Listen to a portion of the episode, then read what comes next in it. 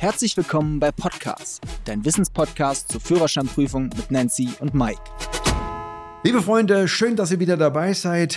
Jetzt stell dir doch mal vor, dein Handy streikt und du hast einen Unfall und das auf der Autobahn. Zum Glück gibt es da noch die sogenannten Notrufsäulen, denn die können tatsächlich Leben retten. Und man will es kaum glauben, trotz Handyverbreitung in Deutschland, es gibt tatsächlich ca. 17.000 Notrufsäulen und jedes Jahr gehen da auch 52.000 Notrufe ein. Das sind also pro Tag immerhin noch 144. Und wir wollen in dieser Folge mal klären, wo findet man diese Notrufsäulen, wie sehen die eigentlich aus und vor allen Dingen, wie musst du dich verhalten, wenn du einen Notruf absendest. Aber sag mal, Mike, wie funktioniert so eine Notrufsäule eigentlich? Also auf den Autobahnen in Deutschland gibt es aktuell zwei Typen von Notrufsäulen. Die eine, das sind so ein bisschen die älteren Modelle, das sind die mit der Sprechklappe. Das heißt, also, wenn du die Sprechklappe anhebst, hast du automatisch sofort eine Verbindung zur Notrufzentrale hergestellt. Dann gibt es noch das zweite Modell und das hat sozusagen zwei Tasten. Das ist das Zwei-Tasten-Modell. Einmal den roten Knopf. Also wenn du wirklich einen Unfall-Notruf absenden willst, dann solltest du den roten Knopf drücken, denn der verbindet dich sofort mit dem Mitarbeiter der Notrufzentrale und wird dann entsprechend die Information an Polizei und Rettungskräfte sozusagen ausgesendet. Und der gelbe Knopf, der bedeutet, dass du eine Fahrzeugpanne hast. Also in Anführungsstrichen ist es jetzt nicht ganz so schlimm.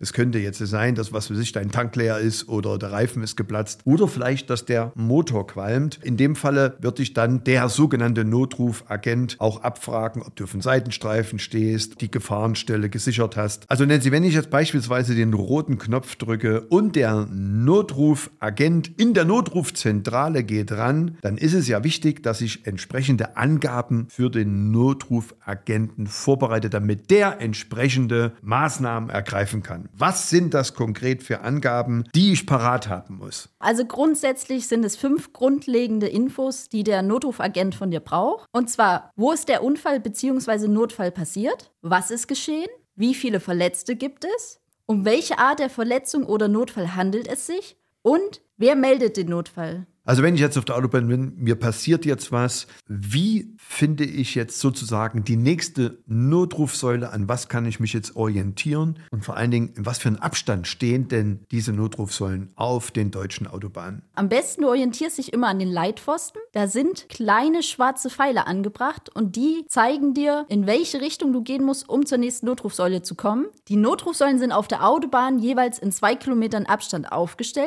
Das heißt, maximal musst du 1000 Meter zurücklegen, um zur Notrufsäule zu gelangen. Aber sag mal, aufgrund des Zeitalters der modernen Technik werden jetzt die Notrufsäulen auf der Autobahn abgeschafft? Ja, also du meinst jetzt aufgrund, dass eben jeder irgendwie ein Handy hat, ob man da nicht die sogenannten Notrufsäulen irgendwie abschaffen sollte. Ich kann dir sagen, ein solches Vorhaben besteht momentan aktuell nicht. Die Notrufsäulen, und das habe ich ja am Anfang gesagt, sind ja tatsächlich noch voll in Benutzung. 52.000 Notrufe gehen pro Jahr ein. Und es kann ja durchaus mal passieren, dass dein Handy irgendwie der Akku leer ist oder du im Funkloch bist. Und dann ist es gut, wenn es so eine Notrufsäule gibt, wo die Polizei und Feuerwehr bei einem Unfall rechtzeitig und gut verständigen kannst. Im Übrigen, das vielleicht noch zur Ergänzung, wenn die Notrufsäulen, also die Verwendung von Notrufsäulen missbräuchlich benutzt wird, dann stellt das im Sinne des Strafgesetzbuches eine Straftat dar, das durchaus mit Geldstrafen und oder einer Freiheitsstrafe derjenige rechnen müssen. Also nicht einfach so mal denken, jetzt probiere ich das mal aus, ob auch jemand dran geht, das sollte man tunlichst unterlassen und außerdem kommen dann zusätzlich noch die Kosten für den Polizeieinsatz, den man dann als eigene Rechnung bezahlen wird.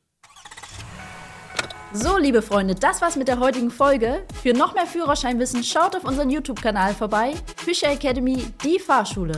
Wir freuen uns auf die nächste Folge, wenn es wieder heißt, Podcast ist eure wöchentliche Dosis Wissen rund ums Thema Führerschein und euer Weg zur erfolgreichen Fahrprüfung.